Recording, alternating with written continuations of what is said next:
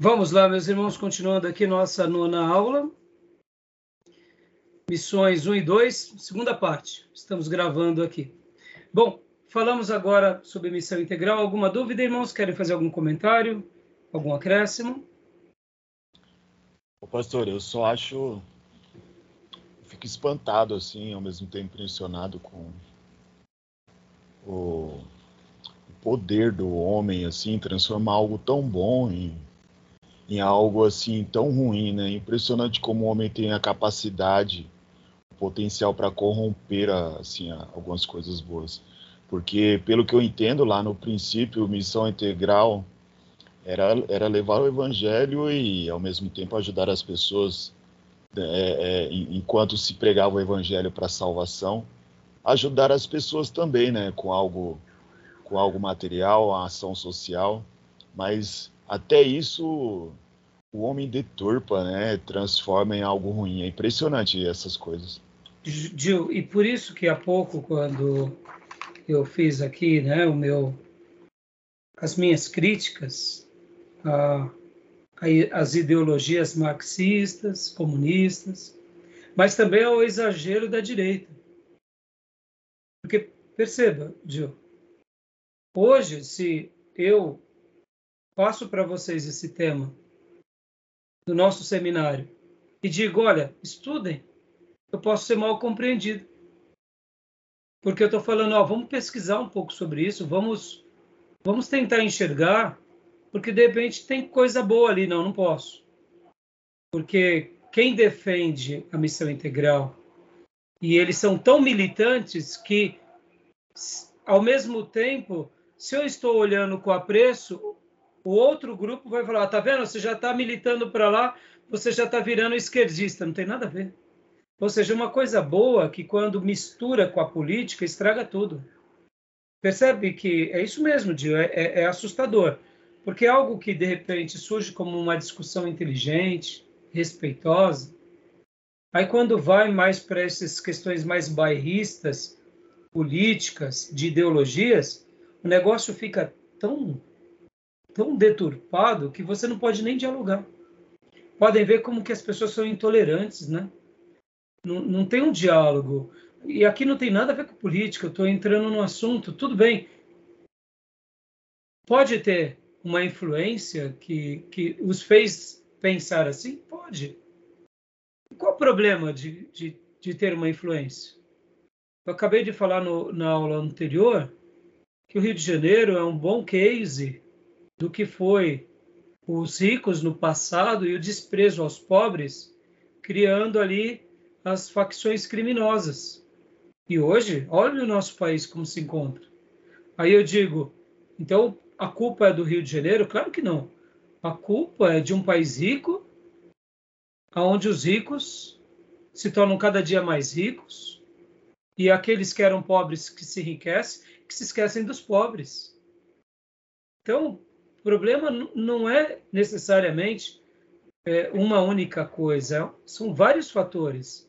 Mas quando a gente consegue enxergar esses problemas e pensar e, e buscar em Deus e, e, falar, não, nós precisamos fazer alguma coisa diferente. Então, é algo bonito no primeiro momento. Mas é como você disse, é assustador. E é mais assustador ainda ver esses pastores que, que também um dia estiveram nas igrejas históricas e ainda estão, mas eles, eles trabalham defendendo mais uma ideologia, um pensamento, do que até uma tradição evangélica. É, é estranho isso, sabe? Eu, eu particularmente, eu, eu, eu não sei, eu acho assim muito, é, na minha opinião, é, isso é a minha opinião. É, sabe aquilo que nós falamos nas aulas passadas de guerra espiritual? É uma guerra espiritual velada em que eles não estão atentos. Na minha opinião, é isso. Porque, como eu disse, irmãos, o pastor ele vai ficar fazendo política dentro da igreja? Não precisa, claro que não. Mas, ao mesmo tempo, conversar, dialogar, qual o problema? Pensar, refletir, falar: olha, esse ponto de vista é interessante. Então, você, é, é, é, o que você falou é pura verdade, é assustador. É, assustador mesmo. Mas, vamos fazer o nosso papel, né? Vamos fazer o nosso papel. Mais alguma coisa, irmãos? Outra coisa também, sobre esse, esse assunto ainda, só para encerrar, é, eu conheço a igreja e meu irmão trabalhou lá numa igreja, acho que foi Osasco, Osasco. É, ele ficou assustado do tamanho da igreja e os, os departamentos que a igreja tem social. A, a coisa estupenda, ele falou judô, dentista, é, natação, trabalha com garoto com, com esporte, com futebol. São vários departamentos que a igreja tem. Assim, é um, contempla várias questões sociais dentro da igreja. Não necessariamente ir na casa de alguém para dar alguma coisa. A contribuição da igreja ela, ela passa pela questão de ter vários departamentos de, de pessoas voluntárias e pessoas da igreja que não são voluntárias, mas são pessoas especializadas no trabalho, seja na educação, seja nas ginásticas, seja em várias vocações dentro da igreja. Isso é um Coisa linda. Ele ficou, ele foi lá trabalhar, o meu irmão Flávio foi fazer trabalhar de, de fazer um bico lá, né? É, de, na área de segurança, estava tendo um evento lá na igreja, uma igreja enorme, ele falou. Tinha mais, cabe mais de duas mil pessoas. E vários departamentos. Falou, tem um professor lá de judô, outro de, de, aula de natação, outro de, de, de futebol, enfim, uma gama de, de, música, entendeu? O, a comunidade da graça, irmãos, quando ela começou, logo ali, antes mesmo da década de 90, que eles começaram a construir ali na, na rua Iponina, né? Eu lembro que eles tinham um atendimento odontológico. Então. E aí o que acontece? A igreja funcionava, quem precisasse de dentista, tinha os dentistas que serviam a comunidade. Depois, essa igreja foi crescendo, foi criando vulto, foi atendendo, pode ver, a comunidade da graça, ela acaba sendo uma igreja de elite. Mas tem a ver com um pouco da vocação, ele atinge esse público. Exato. Mas esse público que está lá na comunidade da graça, eles têm uma visão social. Podem ver, montaram um colégio, colégio lá da, Gra, da comunidade da graça. Tinha um núcleo do Seminário Teológico Batista Nacional lá. Inclusive, antes de começar essa aula, eu até falei para o irmão, irmão Júnior que quando eu dei aula lá na comunidade da Graça, foi no ano de. Eu tenho aqui, Inclusive, eu dei aula de missões lá também. 2000 e aqui, ó. 2012, aulas de missões 1 e 2. 2012 eu dei aula lá. Eu dei aula de várias matérias, inclusive de missões. A classe que eu dava aula era do tamanho da nossa igreja. Sentava nas fileiras a esposa do pastor Antunes, uma das fundadoras da comunidade da graça, era minha aluna. Eu me senti honradíssimo de ter aquela anciã, que é uma das líderes mais de expressão daquela igreja, sentada ali aprendendo teologia comigo. Uma classe de quase 50 pessoas. E olha só que interessante, irmãos. Começou com trabalho de dentista, foram para a escola. O filho do Carlos Alberto de Quadros Bezerra fez medicina. Depois de ser medicina, ele se candidatou, ganhou para as questões de política, deixou a medicina, foi ser deputado estadual, federal, a esposa dele também, se tornou pastor, é uma igreja atuante. Esses, esses restaurantes aí de, é, de pratos comunitários, eles desenvolvem. Ou seja, quantas vezes a gente já viu na mídia, comunidade da graça, faz não sei o quê. Não, não sai na mídia. Mas vai ver o que eles fazem no dia a dia igreja brilhante. Aí eu falava pro, pro, pro Júnior, por acaso, olha, não foi de propósito. Eu ganhei no, deles no final do ano, quando essa camisa e um relógio. Eles, eles deram um presente para mim. E aí, por acaso, hoje eu tava, coloquei ela, nem lembrava desse detalhe. Né? Mas os irmãos, assim, muito, muito é, piedoso, sério, é uma igreja de elite, uma igreja que atende classe média, classe média alta, mas que tem olhos para os pobres. Coisa fantástica. Então, você vê, Graças a Deus eles não se enveredaram para um lado mais marxista, pelo menos até onde eu sei. Perceba, Gil, muitas vezes nós, pastores, essas igrejas têm que ser cobertas de oração. Porque senão a gente acaba se enveredando, quando vai ver, a igreja vira um grande obra, uma grande obra social. Né? E que Deus conserve eles assim, né? Tá bom? Mas é, é isso aí. É uma pena que muitos aconteçam isso. Bom, deixa eu falar um pouco agora sobre capelania, irmãos. O que, que vocês conhecem sobre capelania?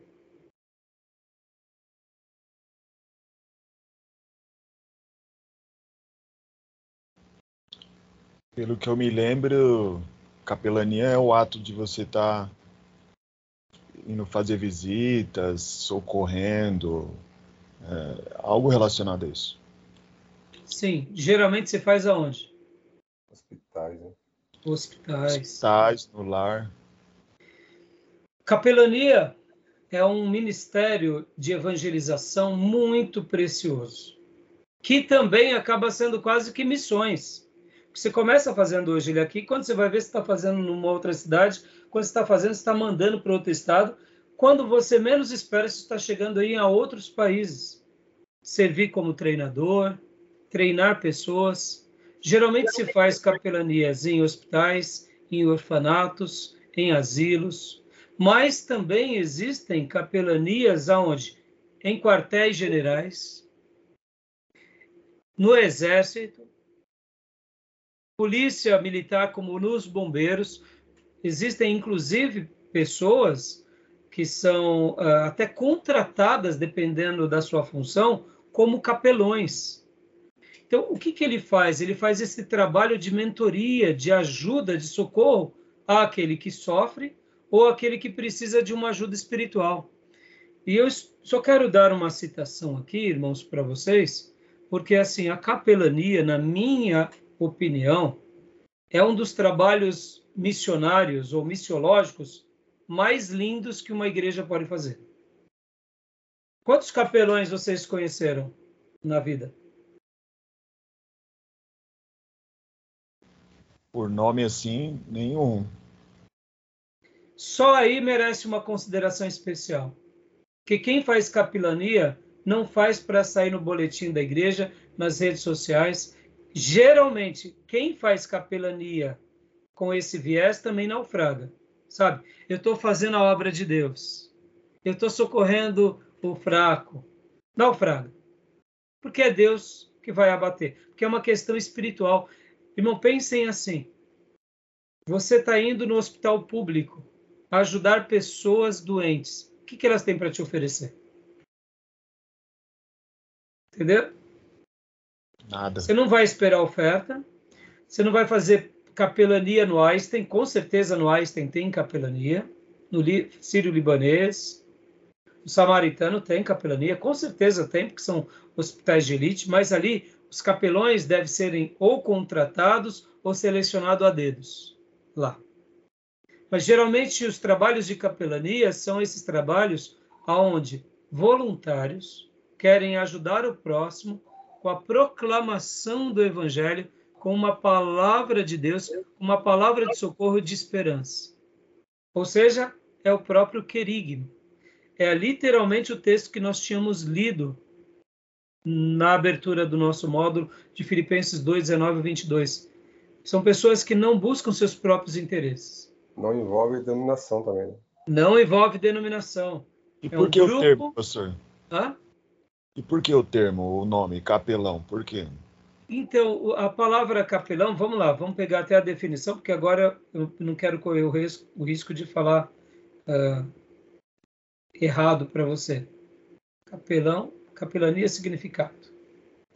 A capelania é a assistência e a execução de atividades religiosas em locais como hospitais, escolas, orfanatos, asilos, presídios, instalações militares e outras organizações. Agora vamos lá para capelão. Perfeito. De capela, né? Ah, isso mesmo. É, capelão quer dizer ministro ordenado. Ou seja, é uma autoridade eclesiástica que provê assistência espiritual a regimentos militares, escolares, hospitais, presídios e irmandades. É, claro, aqui está falando que são ministros ordenados, mas olha que interessante. Se você quer fazer capelania, você tem que fazer um curso.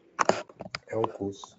Você faz um curso, porque, irmãos, deixa eu até dar um testemunho para vocês. Quando eu fui fazer minha pós de teologia urbana, eu pensei assim comigo: bom, é, dentro das grades, a mais fraca vai ser capelania. Eu já sei sobre o assunto, eu já fiz muita via, visita em hospital e tudo bem. Eu vou aprender alguma coisa, mas pensei comigo. Meus irmãos, foi um dos módulos mais maravilhosos para mim. Sem demagogia. Deus me destruiu. Porque eu vi ali na vida da irmã Lenivação, Helenivação, o que é a obra de capelania? Como é lindo, como é lindo. É literalmente ser um socorro para aqueles que precisam de socorro. Ser esperança para quem já perdeu todas as esperanças. Porque muitas vezes você está ali semanalmente fazendo esse trabalho, você não recebe por isso.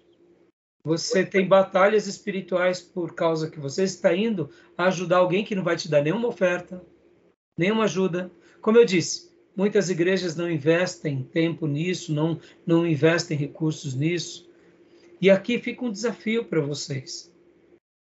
Procurem sempre incentivar os irmãos nesse trabalho. É claro que podem existir de irmãos irem fazer um trabalho de capelania por vaidade? Pode. Podem existir pessoas vaidosas que queiram fazer para si? Pode. Mas não se preocupe. Essas pessoas não vão naufragar. Mas o verdadeiro capelão, que é esse ministro, que vai ali servir alguém que está no leito de enfermidade, ele, ele vai literalmente para levar uma mensagem de esperança, sem receber nada em troca. E o mais curioso é que, geralmente, quando você está no Hospital das Clínicas, no HC, ou, ou, ou nesses grandes hospitais, né? que existem aí públicos, Santas Marcelinas, as pessoas vêm de todo o país para esses hospitais. Ou seja, você está pregando o evangelho do reino para uma vida que possivelmente ela não vai ficar na tua igreja. Entendem como é grande? Como é nobre? Como é como ele é altruísta?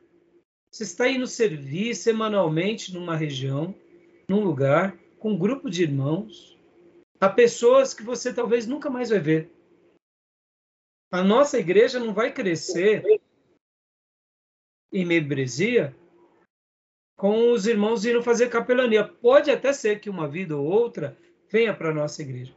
Hoje em dia, com o acesso das redes sociais, talvez a gente ganhe algumas vidas para se membrarem, quem sabe, é, conosco mais, mais remotamente. Mas antigamente não, irmãos.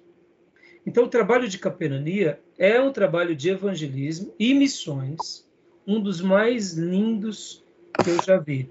Então, fica aqui para vocês algumas indicações de materiais sobre esse tema. Deixa eu pegar aqui.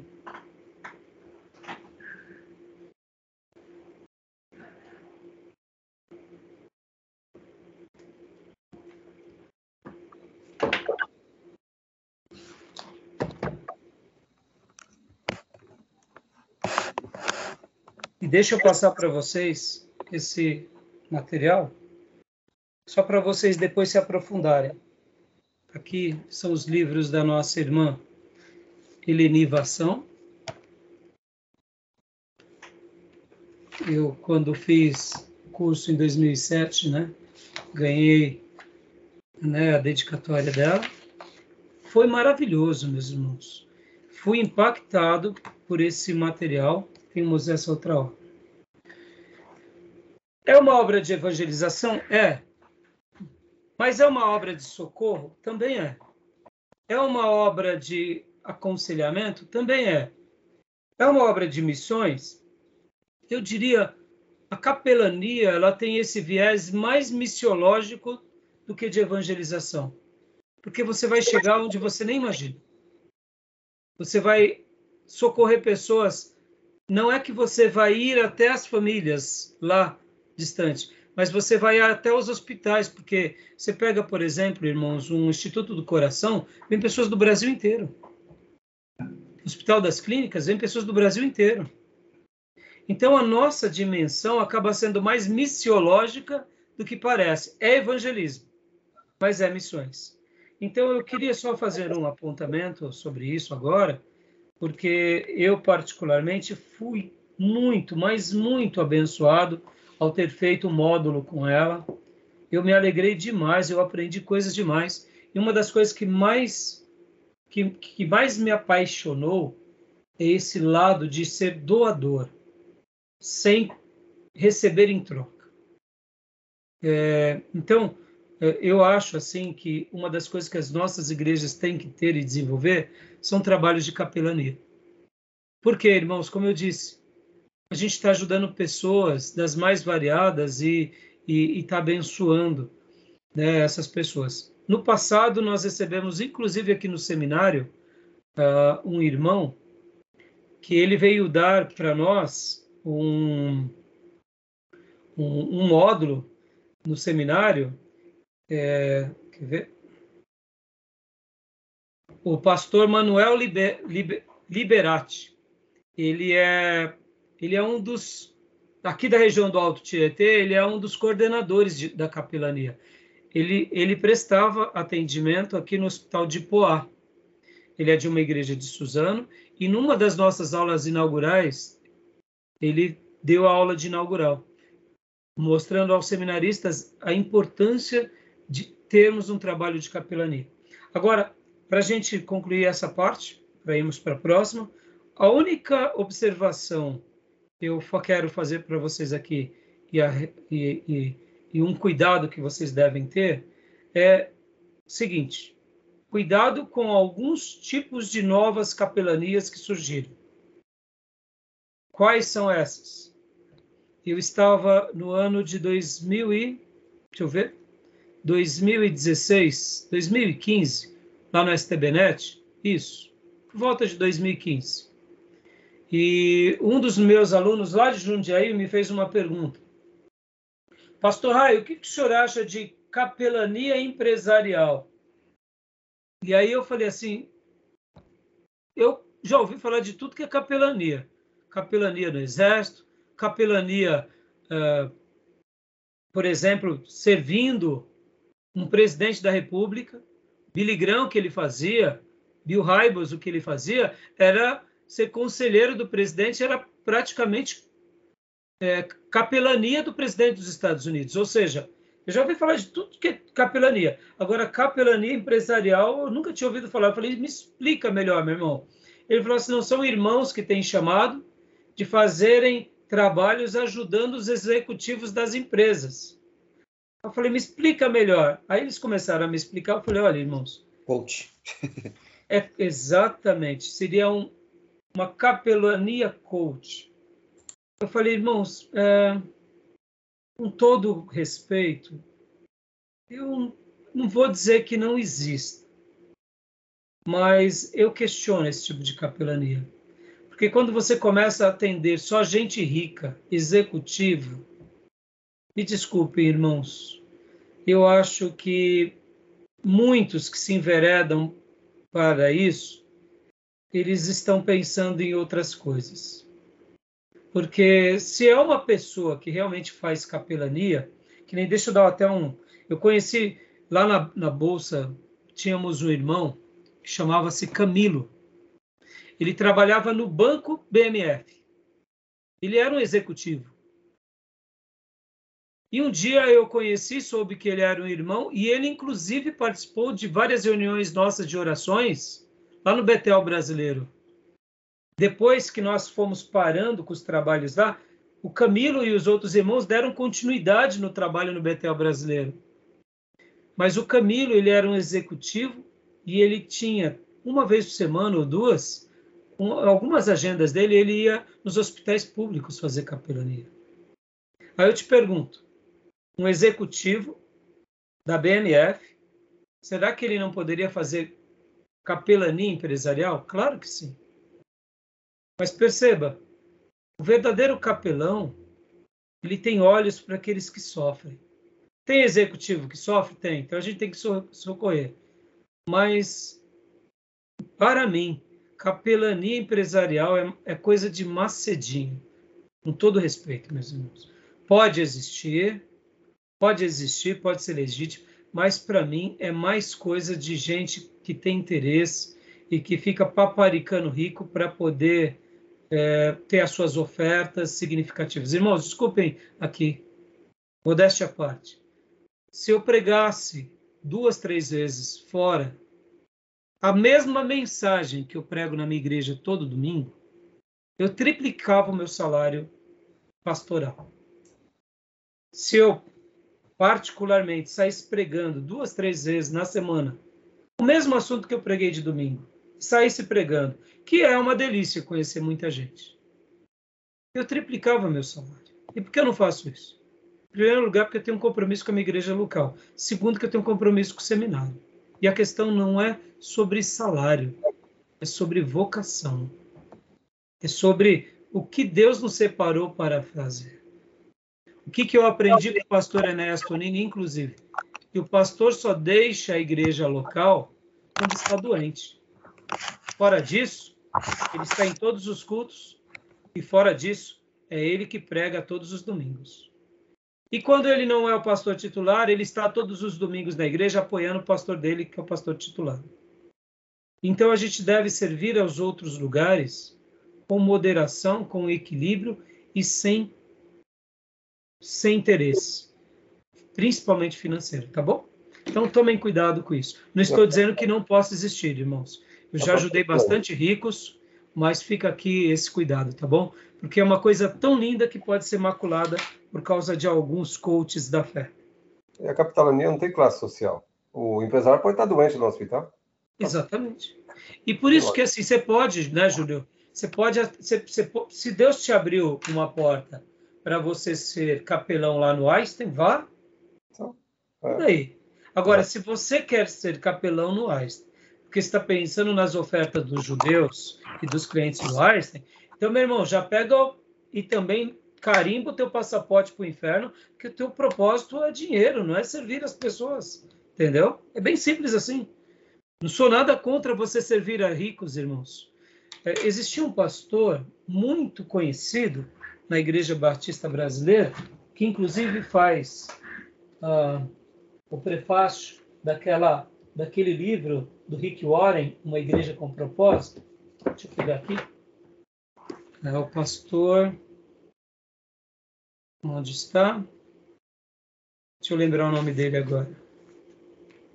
Um pastor batista, que foi pastor da Igreja Batista é, do Morumbi, de um branco o nome dele, ele tinha um problema cardíaco. Ai, ai, como que era o nome dele mesmo? Ele fez o prefácio do livro? É, eu acho que é que fez o prefácio do livro. Aqui eu também tenho. Deixa eu ver.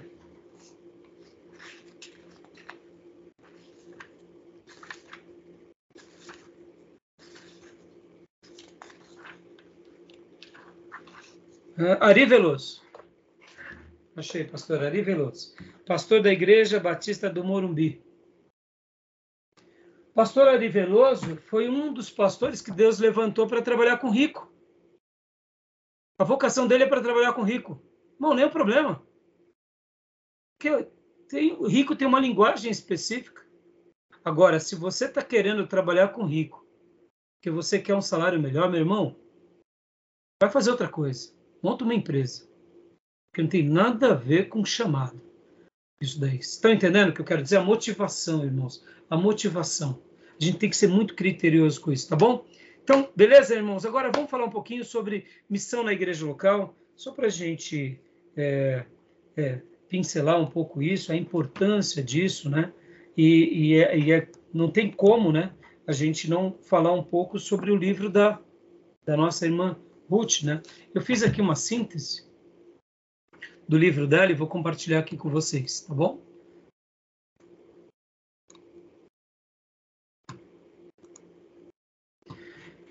Missões e a Igreja Local. O livro da nossa irmã Ruth Trucker, ele vai ter esse esse sumário.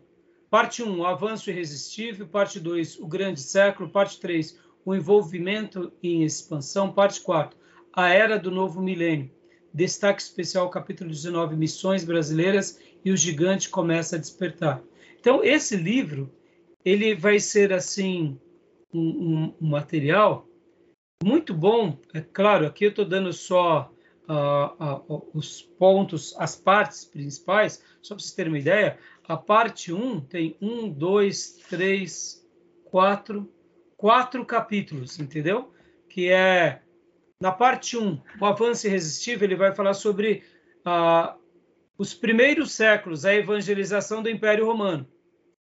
Capítulo 1. Uh, o capítulo 2, missões romanas, batizando as multidões. E aí ele vai dar uma, uma ele vai fazer uma síntese muito interessante sobre várias pessoas que foram alcançadas. Capítulo 3, ainda dentro da parte 1 do, do avanço irresistível. Missões para os índios norte-americanos em busca do nobre selvagem. E aí ele cita essa essa obra, ela é muito linda, irmãos, porque ela vai trazendo as biografias de muitos homens de Deus, de muitos acontecimentos, de muitas personalidades. Então acaba sendo um trabalho histórico, biográfico, mas sobretudo de evangelização e missionário. Então, por exemplo, aqui na parte 1, por exemplo, desde Paulo ele vai falar a Policarpo, a Perpétua, a Patrício, a Columbra, depois ele vai falar aqui sobre Bartolomeu de, de Las Casas, de Francisco Xavier, Mateus Rick, depois ele vai falar de John Eliot, David Brenner. Então, perceba, ele vai fazer uma síntese em cada região que a autora está trabalhando, faz essa síntese. E depois vem aqui ó, o avanço dos moravianos, a aurora das missões protestantes. Aí vem falando do Conde de Zindendorf, uh, George Smith, e aí vem a parte 2, o grande século. E então, percebam como uh, essa obra dá para nós, seminaristas, professores, uma ótica da necessidade da evangelização, dessa complexidade, ao mesmo tempo dos desafios. Porque aqui, na parte 2, o grande século, olha só como que são as subdivisões do livro. Sul da Ásia Central, confrontando, confrontando, credos antigos. William Carey, uh, Alexandre Duff, James e Isabella Turbin. Aí depois vem a África Negra, Cemitério do Homem Branco, David Livingstone, uh, William uh, Shepard, vários, ela está citando pelo menos em cada ponto cinco, seis nomes. Depois ele vai trabalhar ainda aqui nesse grande século a China. Os bárbaros não são bem-vindos. Mais uma lista. E aí onde ela cita também Hudson Taylor. Possivelmente um desses nomes que eu estou citando, vocês já ouviram falar alguma coisa. No entanto, ao ler essa obra, ao pesquisar um pouco mais, a gente começa a conhecer outros nomes, outros feitos, outras realizações. Capítulo 8, As Ilhas dos Pacíficos, pregando no paraíso. Aí depois, capítulo 9, O mundo muçulmano, campo missionário no deserto. Quando a gente fala, irmãos, em missões, como que é conhecido o mundo muçulmano? é, é chamado janela 1040. Já ouviram essa expressão? Janela 1040? É, o que, que é a janela 1040? Seria a, aquela região do mapa, do mapa mundi, onde está concentrado praticamente os países muçulmanos em que não recebem e não permitem o evangelho, ou têm muita resistência. Então, Pastor, e, e hoje o evangelho está chegando lá? Está chegando lá. Já chegava lá? Já chegava lá. Mas a complexidade é muito grande, irmãos. Então, quando a gente começa a estudar um pouco sobre isso, a gente começa a ver o quanto nós temos uma tarefa tão grande diante de nós. Por isso que não tem como perder tempo com bobeira, perder tempo com criancice, com carnalidade. com irmãos vaidosos, que fazem capelania para se autopromover, que fazem obras sociais para se autopromover, ou que querem fazer algo para ganhar dinheiro. Irmãos, ganhar dinheiro é muito bom. Eu não sou contra ninguém ganhar dinheiro, mas fazer da fé um lugar para a gente ganhar dinheiro, para a gente se envaidecer, para ser a nossa catapulta política. Meus irmãos, não é para isso que a gente está aqui. Não é para isso que a gente está aqui. Né? Aí depois, capítulo 10, Coreia, Japão, receptividade contrastante. E aí vários nomes também. E aí parte 3, o envolvimento em expansão. Aí vem as missionárias solteiras, cidadãs de segunda classe. Olha, esse termo, talvez vocês nunca ouviram falar, as missionárias solteiras. Já ouviram falar sobre elas? Não? Uh, dentro dos moravianos, haviam também um, um princípio de jovens que se entregavam à causa do, de missões e que literalmente eles sabiam que eles não queriam casar ou que eles se dedicavam às missões. É, isso não foi só entre os moravianos, tá, irmãos? Mas foram só vários grupos de missionários em que eles falavam: não, eu não vou casar, eu vou me dedicar à obra do Senhor e vou proclamar o Evangelho. Então, é, tem essa terminologia, né? E, e houve um grupo que, que realmente recebeu esse título, né? As missionárias solteiras. Uh, capítulo 12. Os estudantes voluntários revolucionando a riqueza e ao prestígio. Muitos trabalhos entre os estudantes, principalmente nos Estados Unidos, fizeram uh, uh, muitos irmãos protestantes começaram a fazer grupos de evangelização nas suas escolas, nas suas faculdades e isso lá nos Estados Unidos tem um movimento muito grande, que é o um movimento estudantil. Isso é um trabalho de evangelismo? É, mas acaba sendo quase que um trabalho missiológico também, porque vai sendo replicado nas outras, nos outros lugares. Então, fica aqui, né? Eu só estou passando para vocês uma pincelada, irmãos, para vocês verem como esse livro ele é interessante. Capítulo 13, Missionários da Fé dependentes apenas de Deus. Aí vem uma lista também. 14. Inovações em engenhosidade, o chamado por especialização. E aqui ele está mostrando alguns irmãos que trabalham mais dentro dessa premissa, que, que seria pregar para grupos específicos. Deixa eu dar um testemunho bem rápido aqui para vocês, até desse material aqui.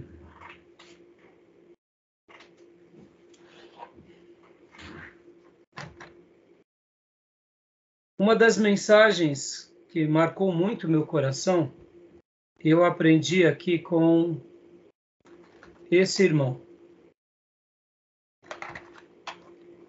John Maxwell, numa conferência de liderança. Já ouviram falar de John Maxwell? Sim. John Maxwell, ele é um grande escritor da área de liderança. Mas olha que interessante. Ele era um pastor de uma igreja e ele escreveu um livro de liderança. O livro de liderança dele era vendido mais secularmente do que dentro das igrejas. Um dado momento, ele notou que Deus estava separando ele para o mundo empresarial. E aí ele começou a se dedicar a dar palestras para empresários. E ele começou então a ser chamado em grandes conferências, em grandes empresas. E resumindo, irmãos, ele, até 2005, que eu participei desse summit no ano de 2005, ele deu né, no summit de 2005 uma entrevista que ele falava que ele tinha acabado de vir da Ásia, falar para os executivos da Ásia sobre liderança. E ele viu que Deus tinha algo para ele dentro dessa área e ele fazia esse tipo de trabalho. E no final da palestra dele, que nem ele era convidado pelas empresas para falar sobre liderança. Olha que coisa interessante. Muitos lugares que ele era chamado para falar sobre liderança, os diretores, os CEOs perguntavam no meio da palestra: mas da onde você extraiu esse conhecimento? Quais são as suas fontes? E ele sorria nas palestras e diziam assim: eu acho melhor vocês não saberem qual é a minha fonte. Por quê? Porque tudo que ele aprendeu sobre liderança foi na Bíblia. Então, imagine ele chegar para uns executivos de banco, de multinacionais, de empresas de tecnologia, num congresso fechado, só executivos dos mais renomados. E ele falando: Olha, eu aprendi isso com Jesus, eu aprendi isso com Paulo, eu aprendi isso com Davi, já criava bloqueio. Então, o que, que ele fazia? Qual foi a estratégia que ele criou? Ele começou a criar uma estratégia em que ele falava sobre os princípios de liderança. E ele falava assim: bom, agora, bom, já que vocês pagaram uma taxa cara para participar do meu congresso, que era bem caro mesmo, e o pessoal pagava, agora eu vou dar uma última palestra que é livre, não é cobrado, mas aqui eu vou falar da minha vida e de como tudo aconteceu comigo e os meus credos. Então, vocês que pagaram pela palestra, vocês já estão liberados daqui. Daqui em diante é livre e eu vou entrar em assuntos pessoais e religiosos. Bom, resumindo, todo mundo ficava, né? Porque todo mundo queria saber dessa última parte. Resumindo, irmãos, John Maxwell ganhou tanto executivo para Jesus ao redor do mundo e ele montou tantos trabalhos voltados a isso que é, foi impressionante. E eu, uma das coisas que mais me impactou com ele foi a maneira em que ele falava para executivos. Por exemplo, ele falou nesse summit, ele falou, irmãos, um executivo, uma pessoa de negócios, ela tem um princípio que é o princípio do respeito. Se ele está tratando de um negócio, ele quer tratar do negócio. Se ele vai falar sobre fé, ele fala sobre fé. Porque um grande executivo, ele tem algo que ele carrega com ele como algo de muito valor. Você pode ver que essas pessoas que se despontam no mundo empresarial, que se despontam como pessoas muito célebres, eles a palavra deles não faz curva. Um verdadeiro executivo é um homem de palavra. Se ele diz sim, é sim, se ele diz não, é não. Então ele negocia com palavras, né? E John Maxwell, então, o que, que ele me ensinou nesse congresso? Ele falava assim, irmãos, quando eu ia falar, como eu vi que Deus abriu essa porta, porque ele falou, irmãos, eu não tinha projeto, eu não queria estar falando para essas pessoas, mas quando eu fui ver, eu comecei a ser convidado a falar para eles, pregar para eles. Então eu tive que criar uma estratégia. Resumindo, então o que, que ele usava? Ele usava do respeito. Então, como ele iria pregar, por exemplo, que nem quando ele estava lá na Ásia, como que ele iria pregar para tanta gente que era budista, é, seguia Confúcio, uh, e aí vai. Então, ele, ele sabia que ele, de cara, se ele abrisse o Evangelho, Jesus, ele ia ter rejeição. E o que, que ele fez? Ele criou essa estratégia. No final, ele falava da vida dele, como começou a vida dele, as experiências religiosas, quem era Jesus, e pregava o evangelho e fazia o apelo. Resumindo, ele ganhou centenas de executivos ao redor do mundo. Isso que me impressionou. Porque você vê, não é uma pessoa que está querendo fazer capelania para executivo. Deus pôs ele lá. Está entendendo a diferença, irmãos? Sabe aquelas questões que são exceções da Bíblia. Daniel, Deus coloca na corte da Babilônia. José, Deus coloca na corte do Egito. Eu acredito nisso. Que quando Deus tem um plano com um filho dele, seja ele pastor ou missionário, Deus o põe. Vou dar um exemplo bem simples. O pastor e a política.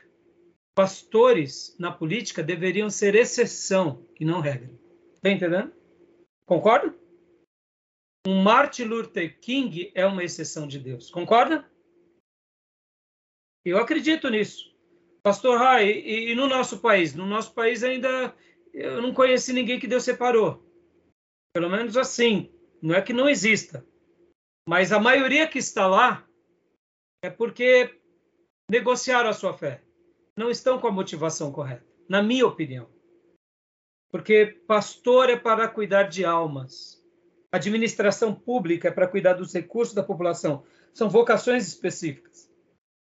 Mas podem ver como as pessoas se perdem. E por que eu estou fazendo a defesa de John Maxwell? Porque, irmão, só de livro que ele começou a vender, ele já estava rico. Ele não precisava fazer isso. Entendeu? Ele dá o testemunho da vida dele. Mas Deus abriu essa porta entre os executivos e ele foi.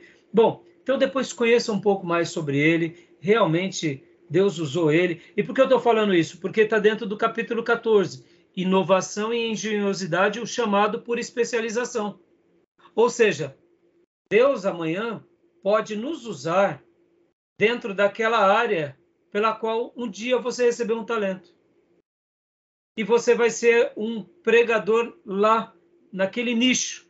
Como um dia eu fui lá no mercado financeiro e até hoje eu tenho ainda os meus acessos. Está entendendo, irmãos? Especialização.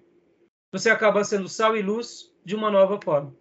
E aqui a parte 4 do livro, a nossa irmã, ela vai trabalhar sobre a era do milênio, e aí ele vai dar um destaque bem grande aqui ao Brasil, né? Porque o capítulo 15, Mártires dos séculos 20, ela vai falar missões do terceiro mundo ao alcance das igrejas mais jovens, novos métodos e estratégia alcançando o mundo de amanhã, santos e celebridades, apelo às massas, e aqui são vários nomes, irmãos. Por isso que ela vai, cada um desses pontos, ela vai trabalhando com muitas biografias. E o capítulo 19, Missões Brasileiras, o gigante começa a despertar. E aí ela vai fazer aqui uma, um capítulo dedicado ao, ao Brasil, a história de missões do Brasil, missões e missionários que vieram para o Brasil, missões e missionários transculturais do Brasil, e assim ela conclui essa obra. Vale a pena, é um material muito importante para a gente poder é, é, ter essa noção sobre o trabalho missionário. Tá bom, meus irmãos? Tudo bem? Ok. Então, vamos fechar agora aqui esse bloco para a gente ir para o último e encerrar. Mais uns minutos, tudo bem? Ok. Eu sei que já passamos um pouco da hora, mas pode ser para os irmãos? A gente começou um pouquinho depois. Me sinto no dever de concluir a aula, né, irmãos? Tá bom? Combinado? Ok. Combinado. Fechou, então. Vou... Alguém quer fazer alguma pergunta sobre o material que a gente acabou de falar? Não. Eu disse que nós íamos falar sobre missões e a igreja local. Eu acabei fazendo a síntese do livro, apenas citando os capítulos e, e o que ela trabalha, mas para mostrar, irmãos, que como que a gente vai querer fazer missões na nossa igreja local sem conhecer a nossa história, né? Sem conhecer o que Deus fez. E aqui é óbvio, né, irmãos? A gente tá é uma irmã que está resumindo dois mil anos de história. Mas aqui são biografias maravilhosas de homens e mulheres e de grupos de trabalhos que fizeram a obra da expansão do reino e que marcaram gerações, tá bom? Então fica aqui uh, esse detalhe para a gente agora ir para o último bloco e pincelar sobre esse livro, tá joia? Tá bom, meus irmãos? Alguma pergunta? Não? Então vou fechar o bloco aqui, tá bom? Ok.